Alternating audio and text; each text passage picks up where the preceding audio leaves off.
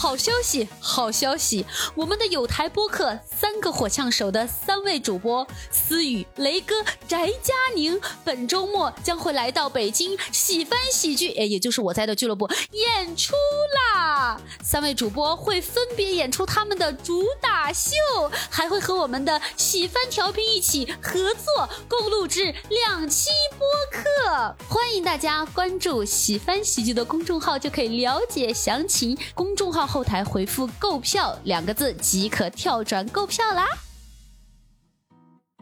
Hello，各位听友，本期节目是我们喜翻喜剧女性喜剧周的最后一个女性主题的播客。我们邀请到了七位女生朋友，分享了自己的故事。因为每一位分享者的故事都很真诚、很精彩，所以我们保留了大部分的内容，会分为上下两期播出。本期为下半部分，祝您收听愉快。接下来下一个呢，我们是一位成熟女性啊，哎，我们有请我们的鹏鹏姐，有请。哦鹏鹏姐好时尚啊！真的好时尚啊！哦，今天这一身哇，她的睫毛是紫的，那鹏鹏姐也给大家呃自我介绍一下呢。我就是那第三个哈尔滨人，就是开场不是三个人吗？已经两位发完言了，嗯就是结果跟两个 I 人比，我觉得我是 I 人。你还是看起来满意的，我觉得我。其实我的是 E 的性格肯定是 E 人，但是我做事情上其实挺 I 的，嗯，就我是一个怎么巨挨呢？就是别别爱我，那个，就做事你就别爱我，我要自己写，别爱我。没有，就是在性格上我是特别外向、特别开朗的，呃，但是呢，就是很较真儿。嗯，我是一个巨蟹座啊，我比较信星座，西方大数据，然后但是在上升和月亮上还有星盘一半儿其实都是处女座，哎，我的星团里面也是处女座特别多，特别处女座嗯，其实特别洁癖，特别苛而且我还有，精神洁癖对吧？就是洁癖不可。能，宝贝，你家多乱我看过。我说的是乱 乱我也很乱，乱精我也很乱神洁癖，精神对洁癖。精神洁癖，对，所以在做事情上，还有在交友上，我是非常非常严格的。哎，鹏鹏姐说到嗯她是做事情非常严格嘛，她现在事业非常成功，没有她是一个创业创业这个企业家。那我也能成功的。哦，哎，那那鹏鹏姐可以呃说一下你现在的这个行业是事业是怎么样子一个情哦，况呢？我是八六年的，就是我快四十了哈，所以在自己创业的时候根本看不出来，到时候大家看视频一定要健身啊！就是有时候我们一定要健身，就是健身是真的很维持这个状态的精神状态的。然后我是在一三年的时候离职的，然后开始自己创业。我毕业于传媒大学，我一直从事着跟媒体相关。然后大学毕业之后呢，就进央视做了新闻，也是直播类的。其实你们现在不也是在相当于直播吗？类的，而且我们都是传媒学院毕业的。哦，对我我川传，他浙传，你中传啊，对对对中。传川传，呃，嗯中对，我们传传传，我们传传传，传传传，而且做媒体有一点特别好，你知道，就是传帮带，就是其实我们在自己 做，我好懵啊！什么传帮带？就是 帮带是什么？就相当于我们都叫师哥师姐，对不对？在艺术类院校，我们都叫师哥师姐。然后在这个过程中的时候，比如说我在上班的时候呢，在央视的时候，只要你说是传媒大学的，哎，师哥师姐在，他其实会多多关照的。所以在职场的时候，我我们学啊校我们学校是连师哥师姐都没进得去央视。我们学校呃都在浙江浙江卫视。就是在这个领域中，只要遇到师哥师姐，哪怕不是一个专业的，我们不需要说一定要直系，哪怕跨专业啊、跨领域跨了十几年，只要一提到是师哥师姐，其实大家都很帮忙，有点像老乡的那种感觉。哎，对对，有点嗯。像我们三个上来就聊得很嗨，嗯。就是这个道理。然后，所以在工作中，本来媒体嘛就很忙，尤其有新闻类的，都是时事类的，非常非常忙，没有什么。职场 PUA 或者说欺负你、压榨你，反而大家都在帮你，大家都很忙的时候就没有那些事儿。哦，这是一。第二呢，在离职之后呢，也是这个创业的这十年中，只要说遇到师哥师姐，因为他会涉涉及到各个领域，其实你涉及到哪个领域去做事的时候都很方便。但是至少在这个过程中，你入门不难。然后你再找一些专业的人去扶持你，或者跟你做合伙人，其实就很方便哎。，那鹏鹏姐那会儿是在在央视就呃是辞职创业的，对这个契机呢，也是因为结婚。哦就是我在我认为中，呃，可能我比较传统啊，因为东北人家教来说还是比较严格的，所以他们会对这个说你是无业。咱们现在叫创业，这叫好听的。但是如果你在结婚前，你找了一个男朋友或者女朋友，父母肯定问他家是做什么的呀？他是做什么的呀？啊，你说，嗯，我女朋友是创业的，父母就觉得那不就是无业吗？创什么业呀？嗯，可不就是是嘛？对他一定会这么想，所以我换家长。对我非常理智的是嗯，在我领了结婚证之后的第二个月就辞职了。哦，就一定。然后这个时候，公公婆婆还说哦：“别干了，别干了，太累了，新闻天天熬夜，这太忙了，别干了，别干了。哦就是哦，他们在结婚前后对这个事业的看法完全不一样。嗯，好像是。嗯对，其实我没有感觉到他在结婚前的一个变化，因为我辞了职之后他们会这么说，哦但是我自己非常清楚，嗯如果结婚前，嗯不管他的父母还是我的父母，嗯都会介意。哦这是因为我在辞职的时候，我没有跟我父亲说，因为他是体制内的，他一直认为媒体行业就叫泥饭碗，只有公检法、公务员那叫铁饭碗。我爸也是，对，所以他就认为你即使学了传媒以后，你应该去搞公务员，你进央视也是没有编制的，你应该去进个什么样的国企、央企事业单位。哦对他们一直是这样的，那咱们脱口秀行业都没有碗，叫花子破碗。就是我们漏勺的漏勺。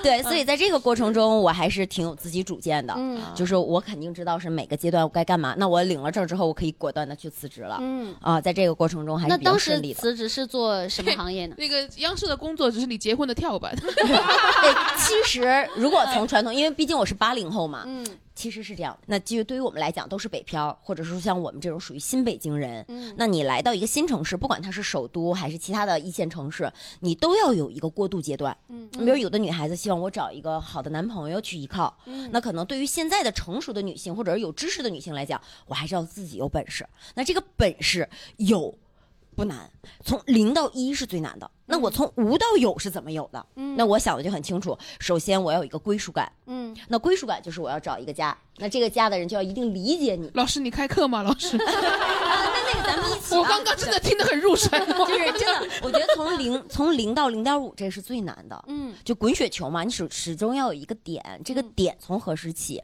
然后我当时就是第一个选择了我要有个家，嗯就是我可以不要孩子，嗯但是我必须要有个家，这个家给我一个归属感。嗯然后找这个人也很重要，嗯找这个人。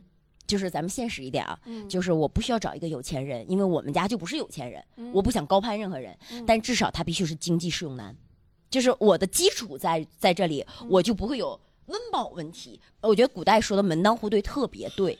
因为我不希望我的人生有败笔，这个败笔不见得是失败，嗯可能会对你心里有一些打击。尤其在创业过程中，我不相信越挫越勇，嗯。无论感情、生活还是事业，这个时候我再去做什么，再慎重一点，就会逐步。我不相信一夜暴富啊，我不相信，我也没那个命。嗯。但是呢，我相信我稳稳的一步一个脚印儿，一步一个脚印儿再去走。那当时在成家之后，第一个创业的选择是什么类型的？我当时第一步是这样，我有一个嗯小、小故事。我在离职之后，其实我也很失落。当我我在央视的总台啊，在军博那儿，嗯我当离开这个东门的时候，其实我心是慌的。嗯其实你也不知道自己下一步是什么，嗯但是我坚定我一定要辞职。嗯这个时候我去了西单图书大厦，买了三本书，西藏、台湾、泰国。我决定我要出去旅游，哦，泰国、新加坡、西藏、台湾、泰国，哎有点这种感觉。因为那个时候签证泰国比较容易嘛，嗯我第一站选择了泰国，嗯因为我在日本留过学，然后我当时做交换留学生去过，嗯然后我就选择了这个去带我着我日本朋友，我们一起去飞泰国去玩去了。他就闲聊说啊，你现在怎么样啊？你怎么样？就在聊。他说日本这么多好东西，你有没有想过，你你又懂日语对吧？你又懂产品做推荐，因为可能我这个东西一定是天生的，我皮肤比较好。他说你要是做确实好，我隔得很近，给大家。啊，确实确实。就我也没 没没怎么化妆啊，就铺了点隔离。就是他说你如果要是这么好的皮肤，那时候还没有带货啊，说你要是去卖点化妆品，那时候就叫小岛啊，东北话那个这北京叫小岛，说你要去卖个护肤品，我相信一定火。你就说你用这个，你就跟他们说你用的是这个。我说也不是不可能哈，大家在想有几个东西，在日本是这样，呃，它一个是宠物市场，你看随着这个社会的越越我又开始上课了。没有没有，这这在分析嘛。你你创业一定要就是就跟你选人一样，你创业一定要选内容，你怎你怎么做这个抉择其实很重要。姐妹们，咱们今天来着了啊！今天这个就是课啊，不要信那个那个某个那个那个卖营销的，这个是真正实战经历啊咱们。今天都不收钱啊。就是在选项上，其实跟选人是一样的。嗯就是我因为我很慎重，所以我在选项中也会很慎重。嗯然后在这个过程中，我选择了快销，就我当时用了三个月，把把我的淘宝店养成了两个皇冠。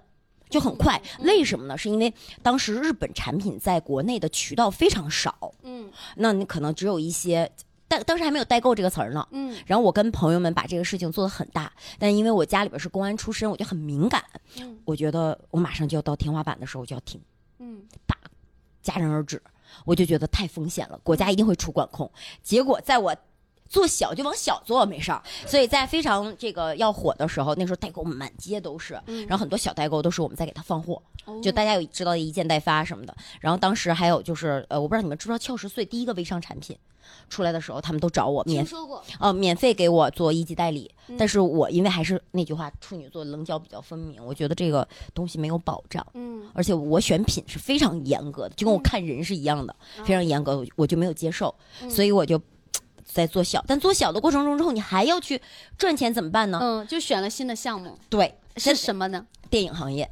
哦，那个时候，在一六一七年的时候，电影行业是真的最辉煌的时候。嗯，那当然也是有这个朋友引荐啊，说你特别适合干销售，说反正你卖什么都是卖，你不卖日本东西，你卖电影吧。那时候因为一三年嘛，还有个赶巧的是大大提出来“一带一路”，嗯，然后中国文化的输出，因为传媒大学的人嘛，可能对这些信息敏感度比较强，嗯，然后我就想说，哦，那我就去做电影吧，你反正卖什么都是卖电影的版权，我们当时就做了电影的发行。在海外的一些，因为国家有福祉嘛，只要国家有福祉的项目，其实都挺好做的。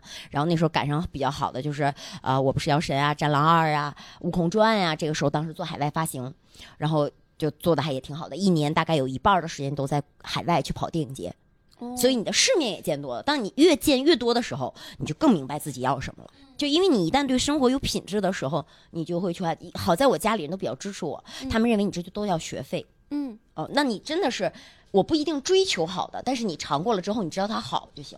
就积累了生活经验、阅历，也呃也感受了自己想感受的物质生活和精神生对活，。就是你，你当你过得越好，咱们不是说我，哎，我我就我要什么什么，我要挣到多少钱，我要达到什么阶段，你一定要看到，嗯你就更明确自己要什么。就跟有的人是，哎呀，我我幻想，然后我我可能说由奢入俭。这个比较难哈，但我不是，我跟别人可能相反。我觉得，嗯，我吃过一次了，我就知道它是什么味儿了。我跟七七也不是，我们还没进入到过奢，哎，不是啊，我可是已经坐过头等舱了 啊！不错不错。对，进口正舱一千二这个升。我我的人生梦想其实只有两个，嗯一是出门都坐头等舱，再一个就有个自己的司机。啊我别的没有追求，因为因为一年一半时间都在飞嗯，其实就很辛苦嘛。是啊我最近也老飞，但我都是坐经济舱。对啊，我也是啊，所以为了毕竟花自己的钱嘛。我有很多别人的司机，滴滴司机。哎，这个共享司机啊哎，这个也很好，也很好。那那鹏鹏姐在在电影之后有有现在是到现在的这个创业的行业，我我就觉得，其实今天的每一步收获都跟之前都有关系，嗯就是真的是步步都不白走，而且每一步都跟呃这个就滚雪球一样。嗯然后我现在呢，就是在经营自己的空间，我也有投资人。QQ 空间吗？QQ 哎 QQ QQ 是什么？我这么年轻的人都不知道没有过 QQ。不都有人人啊 什么空间啊 呃那是艺术空间，叫做呃，其实我管它叫文化空间。文化空对间，呃，空间其实就是大家说的一个房子。其实我觉得这也是一个空间。就奇帆 Club 也算一个空间，算一个空间，嗯只是你们的空间它的属性在于经营喜番，嗯，对吧喜剧内容，对对对，喜剧内容，还有一个自助的酒吧，嗯啊、或者有一些其他的商演，嗯我觉得这也叫一个空间。那我们打造艺术空间属性就会很多元化，那一一般有些什么呃，比如说我呃，一般的元素肯定是不同的风格，装修的风格。然后呢，我们承载的内容是不一样的。比如说，我给大家举个例子啊，可能在这一个空间中，大家除了能做喜饭之外，大家可以有个什么样的聚会？有个什么样的团建，这是很基础的。那我们可以把一个艺术空间打造成一个婚宴，让你永生难忘的婚宴。就我的小伙伴们知道，我可能一个礼拜要接四到五场婚礼，接的比婚庆公司还多。其实我不是干婚庆的，都是帮朋友们在做这个婚礼策划。是为什么呢？我们不是一个策划公司，如果是一个策划公司，它是干执行的，嗯我们是总策划团队。就是你们看到任何不管是奥运会啊、春晚，它有个总策划团队，我们相当于出 idea，怎么把 idea 你们相当于奥运会的张艺谋，啊，谢谢啊！我希望以后我做范艺谋，是这样的，对。然后呢，大家比如说有一样的诉求，就是我今天想做一个婚礼。那如果常规的婚礼，就是我们在宴会厅，要不然草坪，对吧？叫教堂，这是很常规的。我就当时在我的艺术空间，在高碑店那儿做了一个什么样的婚礼呢？这个新郎呢是一位导演，啊，他的新疆人，他的父亲呢是一个国家级别的画家。画的是就是传统的水墨画，但您大家都知道，这个新疆的颜色其实就是很鲜明的，因为少数民族的服装还是很好看的，拍出照也很好看。当时我呢前两天去了新疆参加他的婚礼，他回来在北京办答谢，我说那怎么能给他一个永生难忘的北京答谢宴？因为北京一定做不到新疆的这种丰富程度啊。后来我想想，这样吧，在我们空间。他说：“那在你们这种艺术空间里，是不是可以摆我父亲两幅画呀？”我说：“别两幅啊，空间所有的氛围全用你父亲的画作。”然后他父亲的画作呢，是中国的传统水墨画，颜色但是比较鲜明。我们没有用传统水墨画做美术的，应该知道，我们用传统美术画的风格去装裱。当然不是我自己的 idea，是我们专业团队，因为他是做艺术的，他相当于用了油画的装裱方式。把一个传统的水墨画装裱出来，把整个空间布满的全是他父亲的画作，只是分不同的主题，有胡杨类的，有山水类的啊，还有这个骆驼啊、人物的这种布景。之后呢，我们又请了新疆的少数民族的乐队做现场的 live。这样的话就气氛非常好，然后把所有的布置布成了婚礼的现场。虽然在一个艺术空间里达到了一个让新郎官和他父亲都非常满意的一个状态。嗯，我觉得这个说起来可能比较简单，但是在碰的时候磨合的时候还是很难的。对我想象那个画那个画面就是会很漂亮，很有格调。然后其实我们当时那空间跟你有点像，是在高碑店的这个一个地下一层，大概大厅是三百多平。嗯啊，然后呢，其实吃很简单，大家说一定婚宴是有吃嘛。嗯，其实这个组装是比较呃沟通起来比较难的。那我们想吃嘛，我们又不可能现场做。那其实大家在小红书上，小红书现在不只是一个营销的这个平台了，还有就是搜索引擎的功能。嗯，在小红书上你就可以点餐，然后就是这种餐饮餐饮类的，比如说有这个团餐啊，有宴会餐呀，你一搜，他们就有专业的团队来为你。布场、摆餐、加热等等等，你只要跟他谈价格就好了。就是以前莫妮卡跟菲比做的那个。对，所以我跟大家分享这一点，就是大家不要觉得创业多难，只要你明确自己的目标，就你看准一个点，你就可以把它做得很精彩。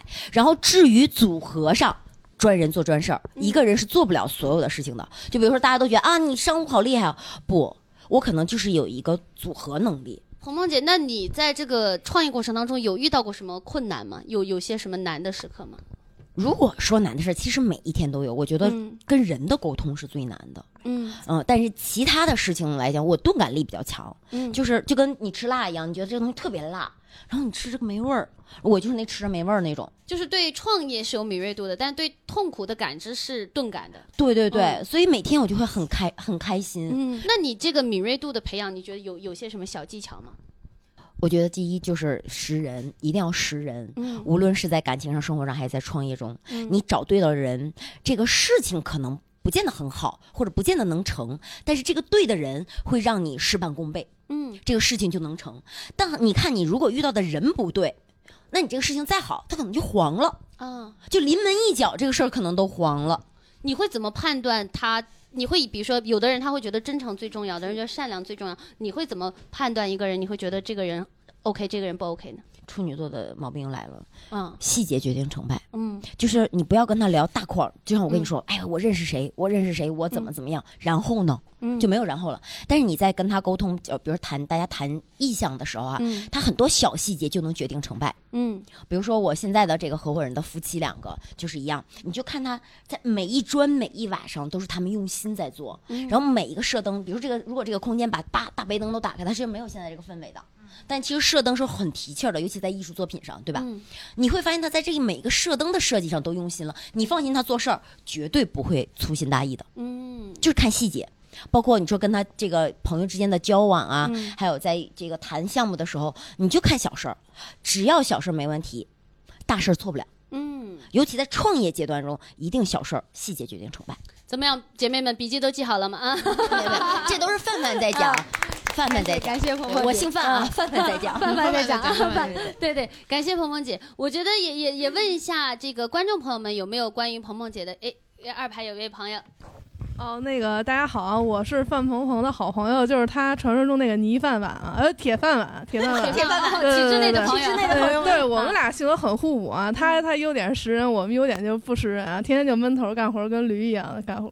就就干活就行了。就是我其实也挺好奇的，因为鹏鹏姐之前我姐夫特别优秀啊，可能可能因为大家也不太那什么，鹏鹏姐比较低调啊。姐夫是一位特别知名的一个仁义的一个话剧演员，现在也会也也是一个很很知名的一个。就是戏剧演员，然后演演演的很棒，然后大家要感兴趣，可以可以关注一下鹏鹏姐的这个。对那个那个也没有也也没有，我不是他的商务啊，首先跟大家说一下啊，没有没有，我其实想想一想问鹏鹏姐一个问题啊，就是你说这个经济适用男，从开始识人阶段，我还是挺挺好奇的，就怎么就能判断说这个人真的很很好，或者对我很好，能一起走下去？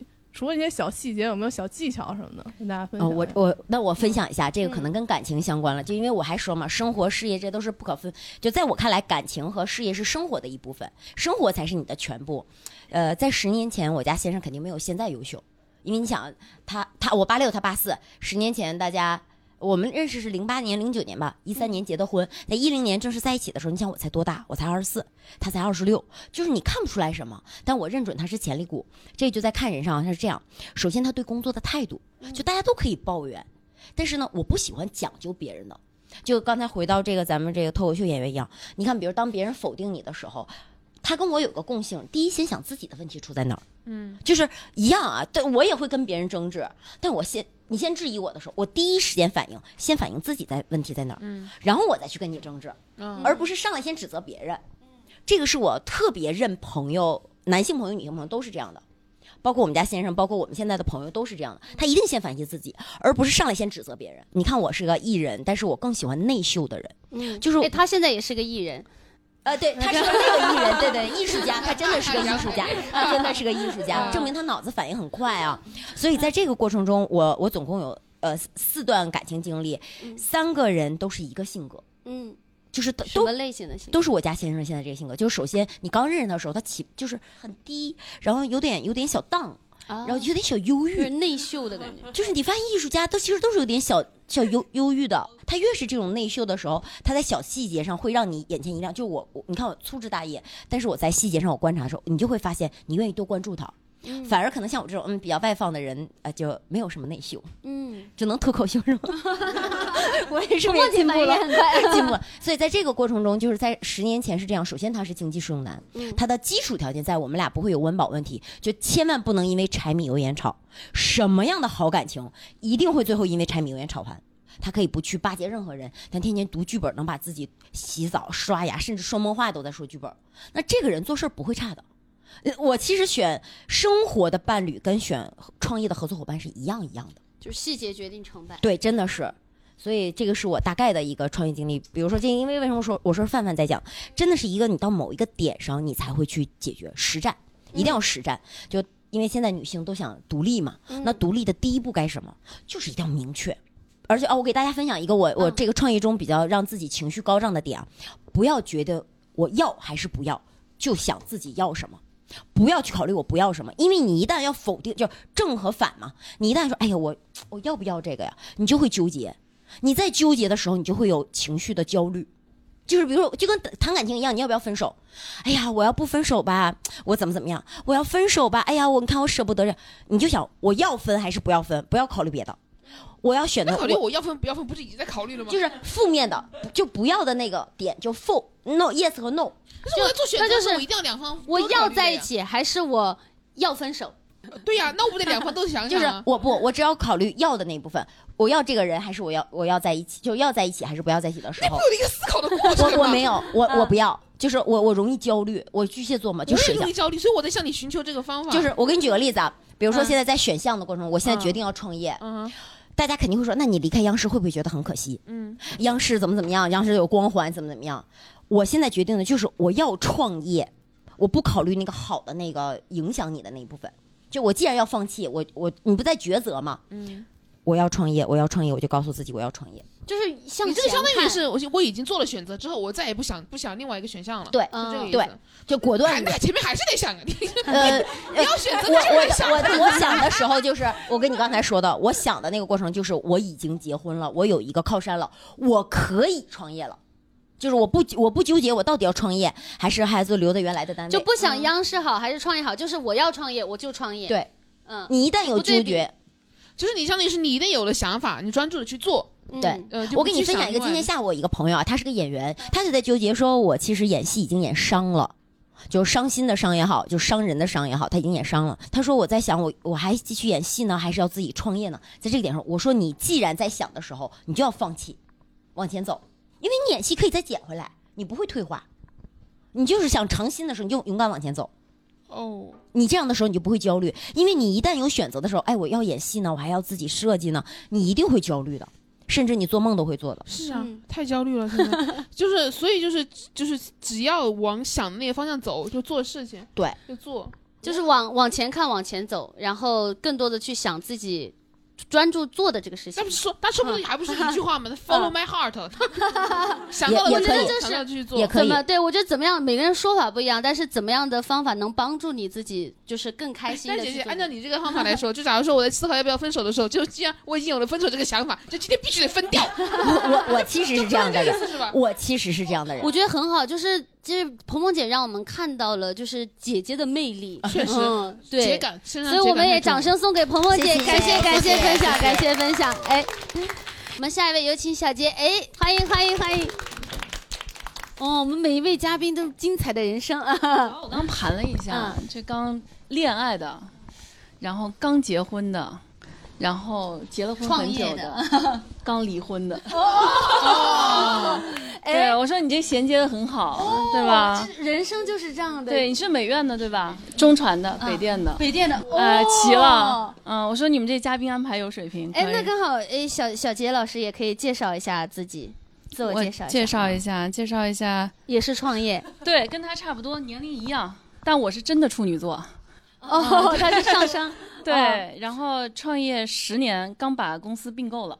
哦，是做什么行业呢？小相馆。小相馆。嗯，对，哦，我们相。的友，我们的友商，哎，我今天就是去小相馆拍的照片，我们的合很美作方啊，非常超太级喜欢你了。哦奇帆自由哇，超太会画了，整个妆造太满意了。对，那你今天想分享，我我记得之前有我叫这个女性健康方面的问题。对我刚坐下来听了一分钟，我觉得嗯我准备那话题调性好像不太对，这挺欢乐的。我没事，这有我在。行，那交给你了啊。那我们也是说那个烂梗出的，你没听到吗？对这个，咱们姐妹们就是对。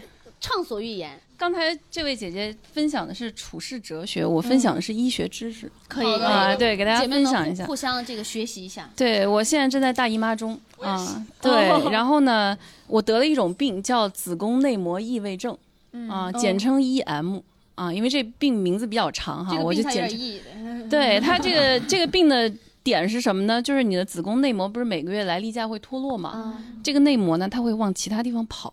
啊。啊，它会跑到你的卵巢上，跑到你的肠子上，然后如果你不巧的话，它跟着血液可能会跑到你的脑子里，跑到你的肺里，啊，然后这个就是到例假来的时候，它就会出血，啊。听，起来还挺危险的。，对，比较危险。然后我的这个子宫内膜异位呢，它就在盆腔里面游荡啊，然后游荡到卵巢里面，它就是一个囊肿，抽出来就是全是血啊，哎呦，对，然后它会导致你的不孕不育，导致粘连各种问题，但这种病还是比较常见的。那你从什么时候知道有这个病的？就会查出来的？我二零二零年查出来，腹痛，对，然后这个病呢，它就是治不好，嗯，治不好，它只有一种方法可以治，就是生孩子，嗯啊，对，对，这个病呢，它奇妙之处呢，它就是一个莫比乌斯环。啊、就是这个病，它能导致你不孕不育，但是治好它的方法是怀孕。那不孕，呃，是如果在你不孕不育之前 那我怎么生孩子？怀上呢？对，所以你要抢救它，就是就相当于是说，在它真正的干扰你的深度干扰你的生育之前，赶紧怀上。要通过试管或人工受孕怀上。哦，对那您现在的一个生育状况是？我现在只能保密，因为我因为这个事儿离婚了，哦，所以这个事儿，这个等我彻底离完了，我可以跟大家再八卦一下啊。所以所以你刚才那个理论呢，就是我觉得我也认同。我之前觉得我婚姻挺幸福，但是敌不过人家遇到真爱。哦，个是真爱是吗对，也也不是，也不是，都都是好人，都是好人，都是好人啊。对，然后这是一个知识点，然后另外一个要给大家普及一个点叫，呃，卵巢功能水平，嗯，啊，这个缩写叫 IMH，大家可以查一下。毛骨悚然了是吗？开始害怕了对吗？刚刚好，待会儿我们也可以问一些有没有什么防防防治的方式？呃，没有，没有。呃，这两个，所以跟大家普及一下，但不要害怕，扛过来就扛过来了哈。那个 MH 呢是反映你的卵巢储备功能的，嗯它就是反映你还有多少卵子，你大概生育水平还能维持几年。嗯然后这里面还有一个小的知识点呢，就是女性的呃生殖的，就是卵巢功能在三十五岁会出现一个大转折。然后那个值呢，如果大家想要宝宝的话，我觉得是可以提前查一下那个值的，啊，因为那个值如果低到一定水平的话，就基本上你就是很难去怀孕了，呃，需要无法复原是吗？这个值？没有你的卵子就会质量变差，然后那个就是会变少。嗯，所以就是这个这个，就我刚刚说的这两点，这个知识点呢是没有任何人会主动告诉你的，啊，就是所有人你可能得到的信息是，呃，出于某种家族传承或者对于女性的这个是呃家庭价值的这个意义，让你早点生育，但实际上女性是面临这样的一个。客观存在的情况的，男性的生育能力是不会随着年龄出现这种转折式的这种下降的，但女性会。然后三十五岁以上就算是高龄产妇了，所以你在呃无论是妊娠、受孕、妊娠还是后期怀孕哺乳，都会遇到比较大的一个问题。对，所以这两个问题呢，我刚好都遇上了。啊，就相当于我是子宫内膜异位症，然后再加上 AMH 值正常的值，大概我这个年龄应该是四，然后我的值是零点四九。所以你是一呃，所以你就呃我呃等会儿，暂停下语言啊。就是他既有这个病是需要治疗，需要怀孕来治疗，但他那个只有导致他很难受孕，不是受孕，就是种种子和土壤是两回事儿。我再给大家普及一个知识啊，关于试管的知识，就是你没有办法，就是你从从你的体内就是能能用能就你的那个卵子可以取出来？，对，你的卵子可以取出来，嗯但是由于你的卵巢功能水平下降，所以你的卵子质量不高且嗯数量少。嗯其次呢，就是由于子宫内膜异位症导致你有各种。呃，这个生殖系统的疾病，比如说输卵管积水，比如说卵巢囊肿，比如说这个就是子宫子宫里面会有那个腺肌症，嗯它会导致你无法正常的排卵，无法这个正常在子宫受孕啊，所以你就要去借助试管的技术。来做这个事情，然后试管技术呢，它帮你解决两个问，呃，它只帮你解决一个问题，叫保种子，也就是你取了卵以后，你把它冻起来，或者把它做成胚胎，然后再移植到你的子宫里面去，但是你的子宫条件要好。啊，如果条件不好的话，可能会遇到就比如说排异了、生化了，然后或者是它就免疫了，因为它会把它把把把你的这个胚胎当成不是你身体的一部分给免疫掉。就我我大概是知道这么多，还有更专业的说法哈。那那之前是大概有些什么症状呢？我们姐妹们也可以自查一下，就是就是疼，就疼，就小就是腹胀痛，就是来例假疼，例假疼，嗯。就是例假疼，就没有。来例假的时候它也疼。呃，那个就已经比较严重了。啊。哦对我，因为我做过两次，我我在座的所有女生痛经的时候都会想，妈呀，没有，就是你异常的疼，就肯定是有问题的，异常的疼，而且就是你例假走之后，可能还会有一些腹腔的其他疼痛，嗯，就要去看一下了，啊、因为我是因为这个问题做了两次那个腹腔镜和宫腔镜手术，联合手术，嗯，对我现在现在那个肠子和直肠和子宫还有一厘米，可能比这还大一点的一个深度粘连。啊，就是不能剥除那种，就是协和的医生打开以后又给合上了啊，就是不不能弄弄了就肠梗阻或者肠漏了啊，就基本上这种状态。所以我我告诉你，这个病就如果不生孩子有个什么办法，就是等它绝经就可以了。对，然后在绝经的过程当中呢，可能有发三种发展走向。就刚刚第一种就是在你肚子里面闹，闹到最严重的后果呢，就是肠梗阻。嗯嗯，就跟你的肠子混在一起，因为你子宫跟你肠子挨得是很近的，包在一起的。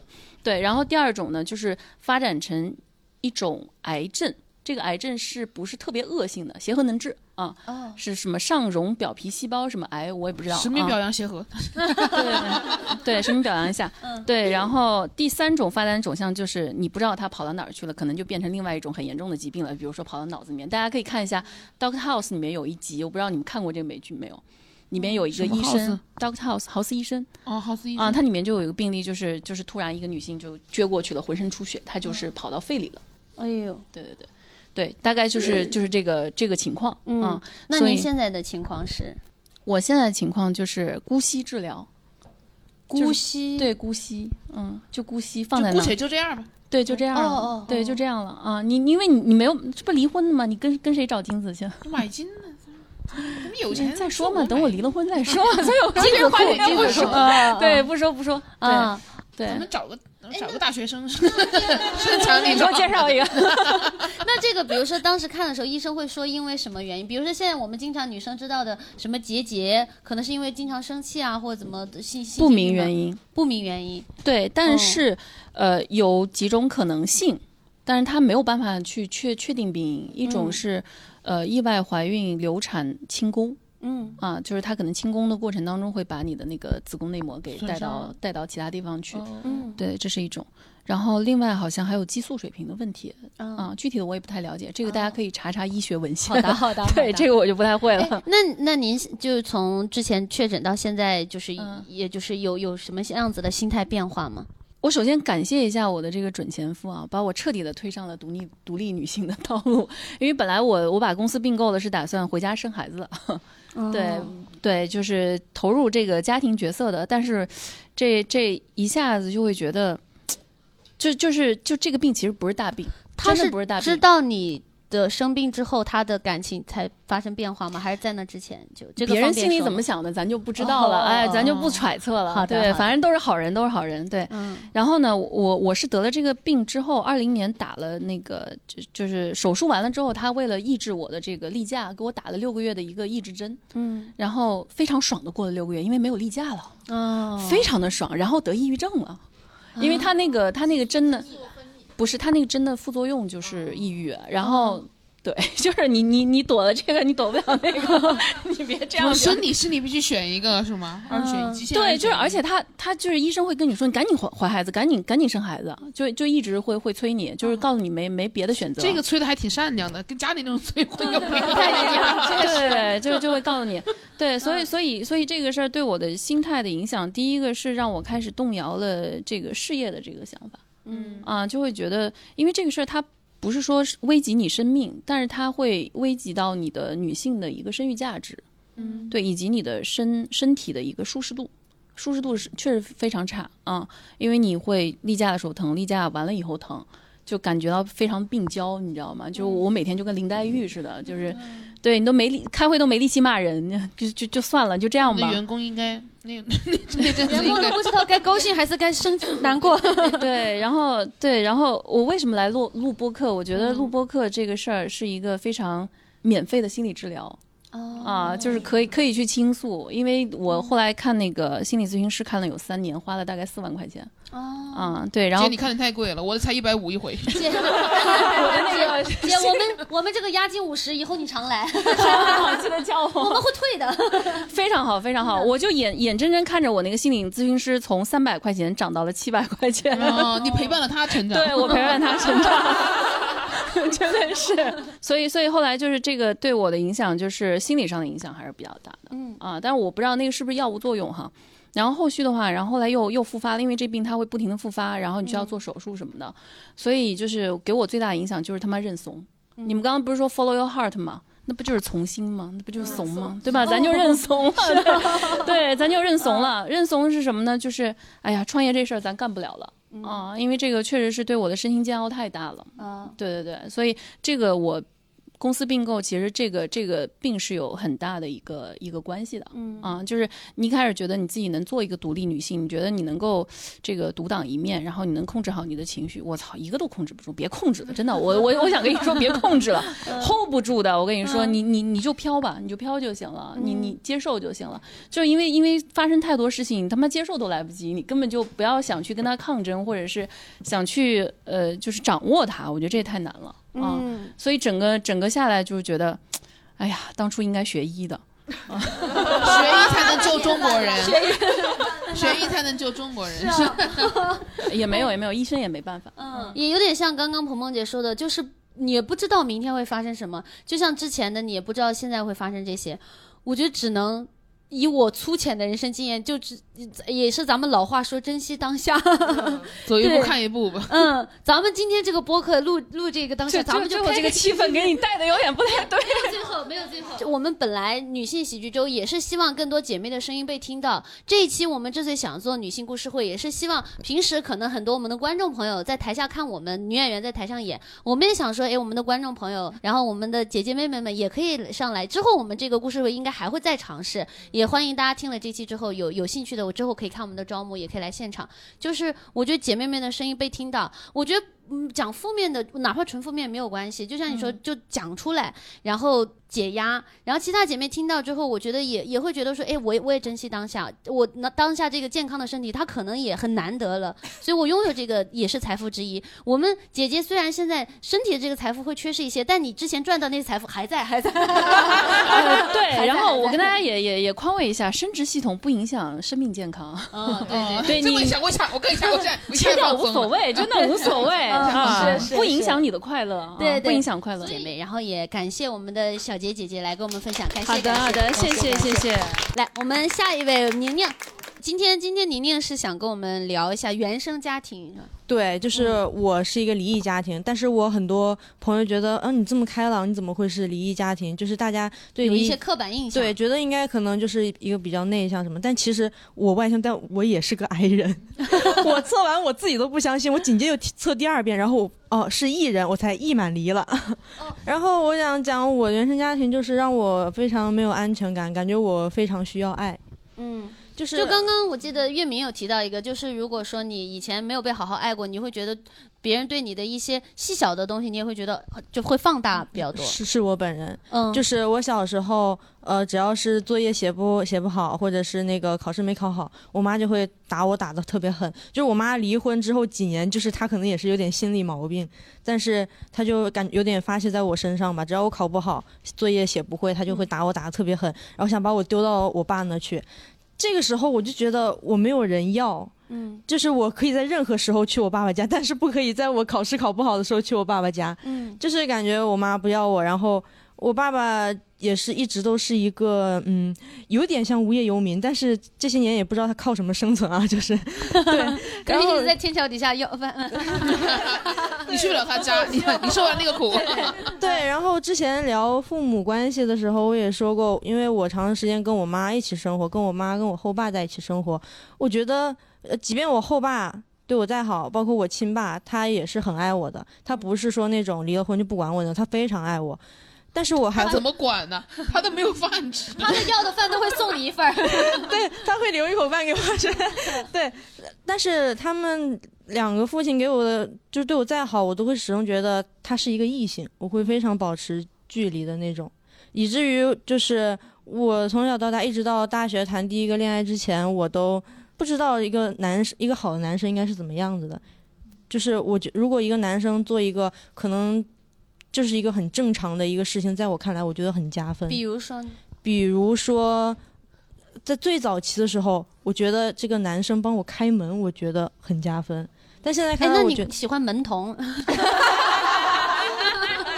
是，哎，如果是那种很帅的话，没准还真 的对。然后现在就是觉得再高阶一点的，就是我前段时间跟一个比较中意的一个男生出去，然后他抽烟呢，他会站在风的呃下下游，就他会你好厉害，你能分得清上下游。就是 杨梅好厉害，什么都能夸。真是你你好厉害，你什么都不知道哎。他就是他等红绿灯，他点了根烟，然后他会走到我这边来，因为风往这边吹，他就会让那个风吹过来的时候，烟不在，不让我闻到烟味。他会在我们一起走哎，在你在上风，我给他吐痰也能唰就 下去很快。这种浪漫的氛围，你能不能不要？对，然后还有走路的时候，走在马路边上的时候，他会我走在外面，他会刻意的绕过来给我挤进去。咱先不说他是不是渣男，就这个行为让我觉得真的很做作，我我真的觉得很加分，你知道吗？真的很做作呀。反正当时在我就是我我啊，我本来就对他很不是，现在你你仔细想想，咱们有多少次一起吃饭的时候，我要抽烟的时候是没有朝你吹的，说明像你和那个帅哥那样的有素质的抽烟民，那现你也不记得呀？现你只记得那个男生啊，为他挡了一次风雨。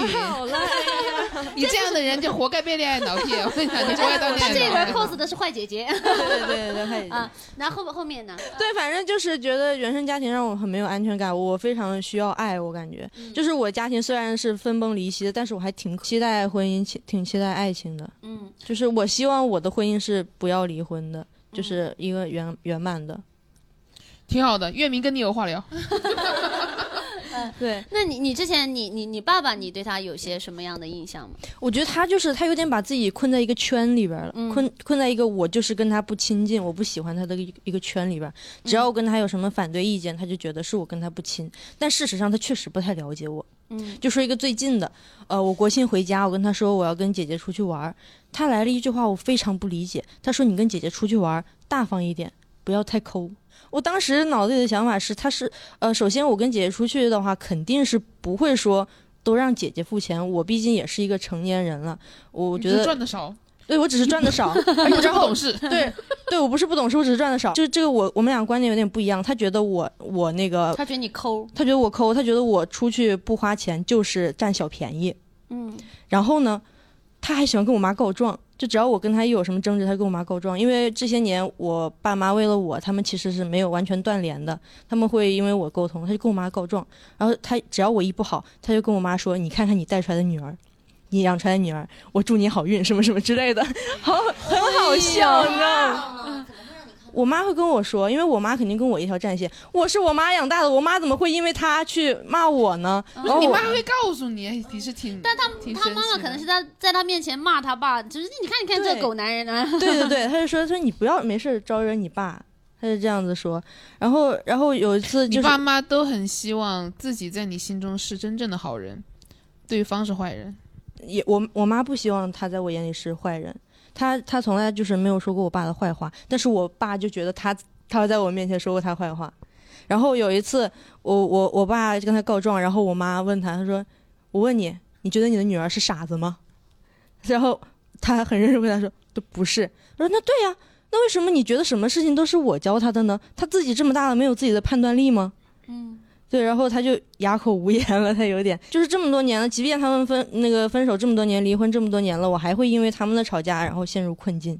嗯，就是有时候他哎，你那你应该对是对那个话反过来说，你爸妈你们对我好点儿，你们你们不要吵架，比什么都强。对你们孩子好一点儿。对，然后我就非常困扰这个事情，因为我也不想说不理哪一方，不理我爸爸，因为我爸爸确实他很爱我，他只有我一个女儿，他之前处过一个女朋友，本来都要结婚了，然后那个阿姨呢，她问她自己有很多个孩子，然后她问我爸很很多个是有多少个？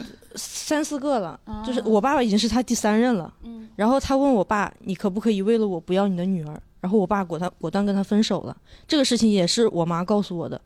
然后就是你看，我妈从来没有说过他的坏话，但是我爸就觉得我妈在我面前说尽了他的坏话。我觉得他就是属于比较敏感，就是敏感多疑。我感觉是你，他又爱你，因为你看他又为了你去离开那个说不要你的阿姨，对然后但是呢，他我觉得一来他可能也因为没有跟你生活在一起，距离产生怀疑，他不了解你，对对，就是我有一段时间，我发现我会把自己生活中一切不如意的事情都归结到原生家庭的影响当中去。然后当我发现这一点之后，我是有意识的在克制这个事情，因为其实即便我父母离婚，我爸妈还是很爱我的。自己犯的错误呢，不要把这个问题归结到别的事情上面。就是他们给我带来的影响，其实并没有实际中，包括我想象中那么大。我自己的生活就是自己的生活，在摆脱原生家庭不好这个标签的同时，也是在成为更好的自己。我觉得就像一开始说的，就是大家对会觉得你外向，就觉得单亲家庭的孩子不应该外向。我觉得其实这些都是刻板印象，就是人生的这个路还是掌握在自己手里的。就是我觉得自己，你你跟你爸爸的未来的相处也是掌握在你的手里的。就你你觉得跟他相处开心，你就跟他多相处；你觉得不开心，就少少理他两句。哎 哎，其实我还有个问题啊，就是我爸爸虽然上一个女朋友 为了 我分手了，但是他现在这个女朋友呢，呃，他们关系非常好，已经在一起很多年了。嗯然后他呢，他们这两口子啊，就是不知道想营造一个什么家庭美满的氛围，你知道吗？那个阿姨就是，其实我跟她也不太熟，她跟我爸虽然在一起很多年，但是我们一年可能也就见一两次。她就提出，就是我爸来北京出差，他说跟着一起来，他说我想看一看，想看看我。我当时非常不理解，这是要营造一个什么假象？就是就是他好像在我爸面前表现很关心我的样子。然后我爸呢，也就希望也不知道是给谁的面子，希望我见他，然后包括我回家也希望让我跟那个阿姨就是一起吃饭什么的。其实我本质上是不讨厌这个阿姨的，但是经过一些事情之后呢，我就有点不太喜欢那个阿姨了。然后我就想觉得想问一下你，你们觉得如果在这种情况下，我是要给我爸这个面子去跟那个阿姨见面，还是就是说不跟那个阿姨见面？好具体，好具体的问题呀、对 我讲，来，我们鹏鹏姐，鹏鹏姐可以来我一个麦，我必须要说。我我先跟你说啊，因为我是一个单亲长大的孩子，嗯我是跟父亲长大的。嗯然后呢，我我觉得你刚才所有的一切表象，我特我为你妈妈点赞，就是你妈妈做的真的很好，才能教育出这样的女儿。然后你跟你爸爸活反了，就你所有的懂事儿，其实应该是你爸爸给你的。比如你刚才说你要贵的东西，你不是说我你的虚荣，你是想说我见到过好的，像在刚才我聊聊，我见到过好的，我可以不要，但是我得见到。这样男人给你任何好处，你不会因为他的好处而觉得他爱你。其实你爸爸的爱就是有点自私啊，说心里话，你跟你爸爸活反了，反而你很懂事儿。就是你贱是因为你要证明，看我妈教育出来的女儿就是很优秀。然后你不见，可能他就会啊，你看，肯定是他说你什么什么坏话，他又该阴阳了。嗯，所以你一定要去见，给你妈妈长脸，因为你妈妈教育你教育真的非常好，我为你妈妈点赞。谢谢凤凤姐，谢谢谢谢谢谢。我妈虽然打我打的狠啊，但她真的很不容易，真的很不容易。她有一她特别好笑，就是也是国庆回家，嗯那个阿姨请我去她家吃饭，我说我不想去，就是我说我们在外面吃吧，随便吃点，吃完就回家嘛，就不用在家吃饭，然后坐下还客套。我说在外边吃吧，省得阿姨那个做饭什么的还要收拾，怪麻烦的。然后可能是抗拒的情绪表现的有点明显了，然后他就问我妈，他说他他说我有没有跟我妈说过一些。就是那个阿姨不好的什么事情。首先我确实没有说过，然后我妈说我不知道呀，然后 我爸说，看你这个态度，我觉得你应该是知道的呀，就是摁头让我妈知道你爸。爸就是一个多疑的男人，对，他 太多疑。盖章了。哎呀，我真的很无语。然后我妈就没有回他，后来后来就。也是因为他交社保什么事情，我妈还提醒他去交社保什么之类的，发现他把我妈拉黑了，然后我就去，哎，哇，这个男人蛮硬的啊好小学生啊，真的，我特别不理解这么大的人为什么会有这种小学生行为。然后我就去，我就去说嘛，我说你记得交社保。呃，大概十月十月中旬说吧，到现在没有回我，嗯，就是因为国庆的我事情。觉得说明你妈妈当初离婚的决定做的 对。对对对对，真的很难评，知道吧？就是他很爱我，但这个男人又很难评，就是，我觉得呃，反正我觉得现在你的生活就你又有这个爸爸，但你想离远离他的时候又可以远离，所以又有其实四无的爸爸最对好对。对对，又有后爸爸最好的，对对 对，挺好的，感谢宁宁的感谢分享，你妈妈哎，嗯感谢感谢好，那我们今天最后一位有请我们的倩倩，压轴登场，倩倩要要说这个劲爆的话，其实也是比较降低预期，杨梅。哎，好好，哎，也没有那么劲爆。对，其实就是倩倩之前遭遇过性骚扰，哎，是怎么样一个事情呢？哦，但是我觉得这个我的基调应该是欢乐的，就是因为我没有觉得性骚扰这个事情给我带来了多大的困扰。嗯首先，我就是觉得性骚扰这个事情是这样的，就是如果你不在乎他的话，他就伤害不到你，就是它就不是一件坏事情啊。然后，呃，我印象最深刻的一次啊，就要给大家分享一下这个故事，就是在是有几次？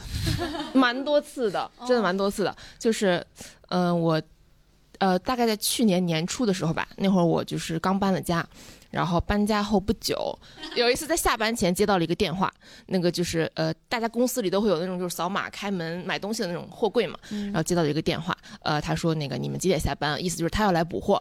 我说我六点半就下班了，他说我可能七点才到。我说那那个你就别来了是吧？你明天再来。你我可能今天会有人加班，但是你万一跑空了对吧？嗯，他说那好吧，然后就挂了。然后下班之后我去吃饭了，我跟我的一个男同事去吃饭，呃，这个没有什么歧义啊，他是个 gay，呃，跟一个男同事男同事去吃饭。男同 男同事，一个男同一个姐妹对一个男同然后一起去吃饭，然后那个饭店其实挺吵的，是呃，然后我们两个在聊天吃饭，然后我突然接到了一个电话，我就接起来了。他说，呃呃，你在哪儿呢？我说，我我理所当然的认为他是那个要来补货的。哦我说我已经下班了，嗯呃我说是没人了吗？他说那个灯黑的。我说那就是没人加班了，都下班了，你回去吧，你明天再来吧。我就挂掉了。挂掉了之后呢，过了一会儿又打过来了，然后我又接起来，然后他说：“你能不能现在过来一趟？”我当时觉得你有病吧，我下班了，我为什么要为了你补货过去一趟？嗯，我说我已经下班了。他说：“呃，你不在家吗？”我说我现在在外面。他说：“我能看看你的。”然后我就很震惊，我觉得他有病，我就给他挂了。挂了之后，我还跟我那个男同事，我还跟他说：“我说我刚刚接到一个变态的电话哎，他怎么知道我是女的啊？他怎么打过来？他知道知道我是个女的，因为我之前已经看了那个。就是打电话的记录，他根本就不是那个要来捕获的男的，他是另一个号码。嗯，他是一个随机的人吗？因为我们以前没有见过那个号码，一个陌生号码。对我，我以为他是那个来补货，但他不是。然后我还跟我朋友说：“我说他怎么知道我是个女的啊？他怎么打到我，他就能知道我是个女的？我说好神奇啊！”男的他就他就挂了呗，还能是什么原因呢？有道理啊，有道理。号码了，嗯。然后我们俩还在那聊呢，我们觉得这很搞笑。然后我朋友还说：“他说啊，真的是，我之前还接过那种女性按摩店的那个电话呢。他还说那个阿哥，我们最近刚开业，有空过来玩啊。就是我们还在讨论，时觉得很搞笑。你看这个按摩店就不知道是女的就挂。找不到自己的那个，然后，呃，就这个麦当劳，这个这这个这个是真他妈难出梗啊！然后，然后过了一会儿，他又打过来了，他又打过来了。打过来之后，我觉得很烦，因为我就记住那个号码了嘛，就是又是那个变态，我就给我那个男同事了，我说你接吧。然后他接了一下，他说喂，然后那边就挂掉了。哦，然后他真的很会识别声音，看吧看吧，对，他他在他就是他在说那些黄话的时候，你明显能感觉到他的声音是颤抖的，他可能就是在进行一些动作。哦，然后我还在后来我还一般在跟我的同事复盘这个事儿，我说，因为我为什么会以为他是来补货的呀？因为他说灯关了，没有人。然后我就以为是公司灯关了嘛，但是后来我就跟他复盘，我说会不会他说的是我家的灯关了，没有人？我操！因为我刚搬的那个家，因为我刚搬的那个家是一个跃层，我是住在就是那种复式 loft 的感觉，对，就是楼下两个房间是自如的那种，楼下两个房间，楼上两个房间。我楼上的那个人就是跟我是一户的，但他在我楼上，他是一个男的，他是我搬家的时候见过他一面。就是他可能刚好去拿外卖，我在搬家，因为我是晚上搬的。然后他去拿外卖，他就是一个，嗯，可能也就一米六多吧，干瘦干瘦，脸蜡黄那个男的，你就感觉他像是那种《长王》里面那个咕噜，My fresh。对，有可能就是我，我后来复盘，我觉得他可能是就是那种，就是可能像你说经常打飞机，或者他就是脑子里面全是黄色废料那种，就感觉他从来不晒太阳。就给我那种感觉，就感觉他可能每天待在家里。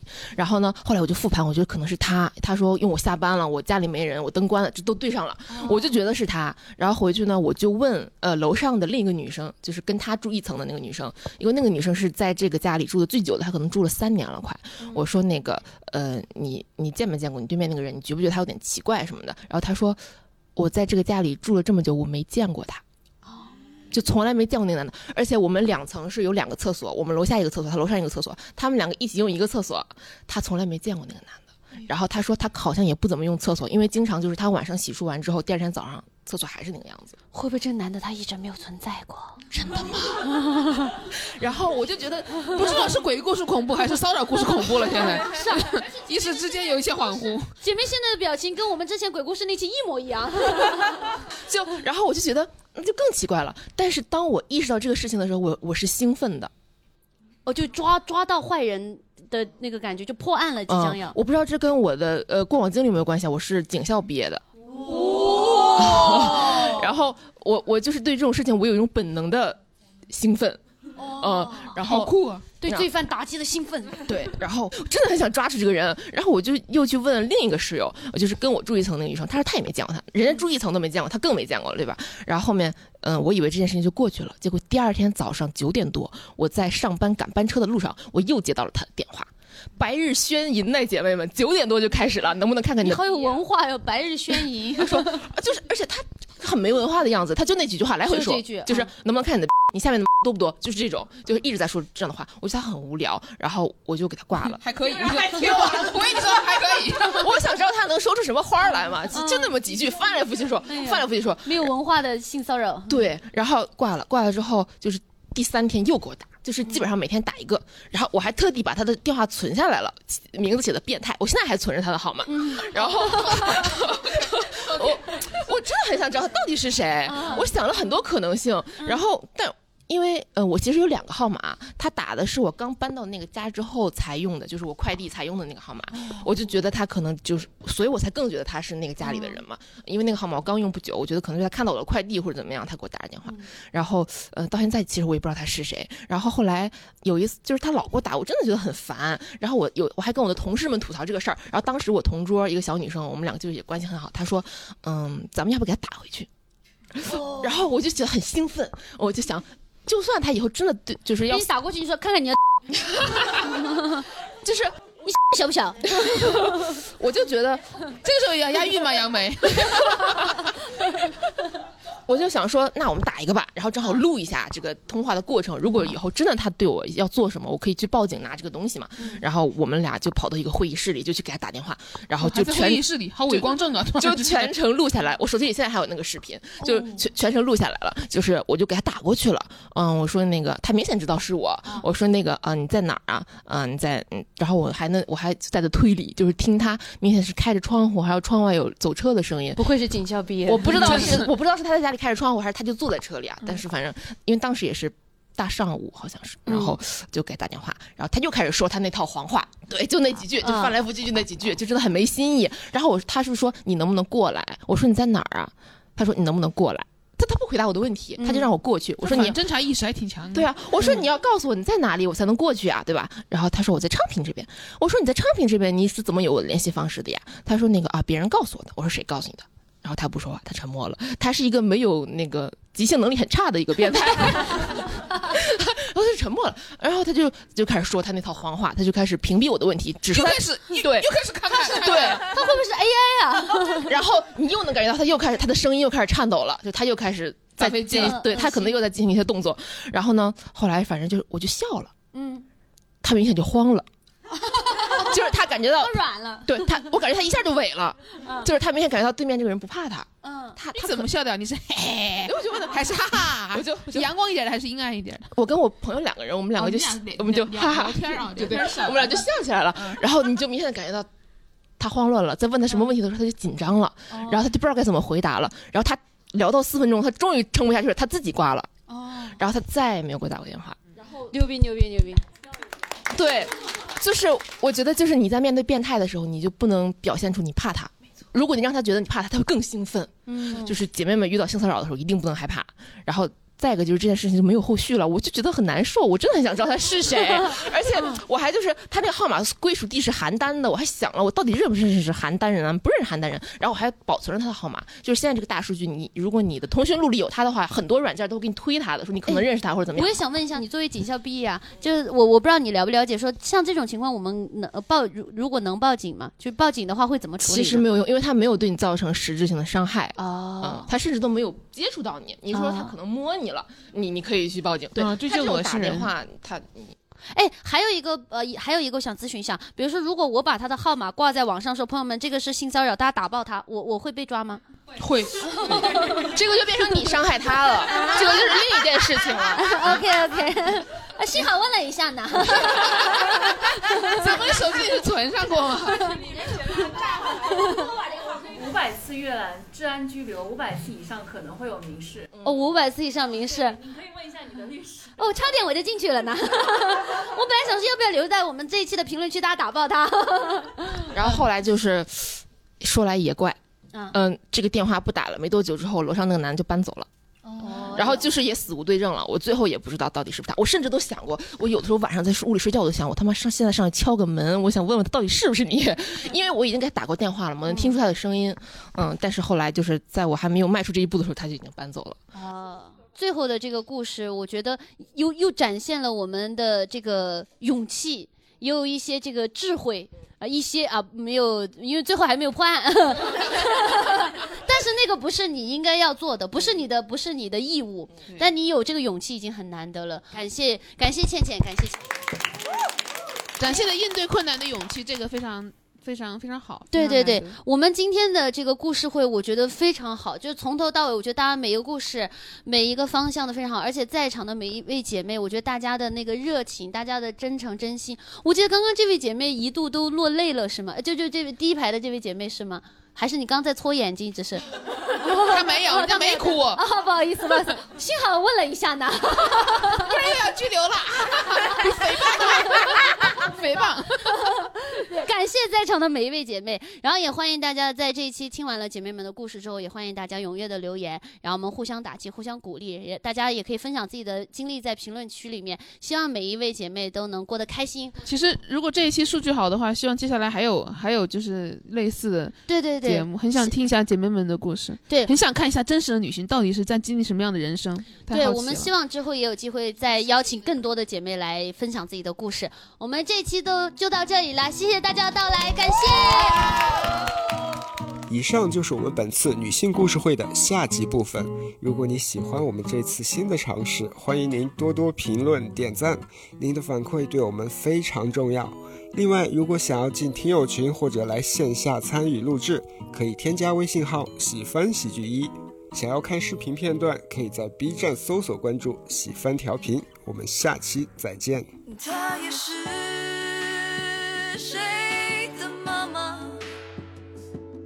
女儿啊，妻子啊，朋友姐妹啊，她和他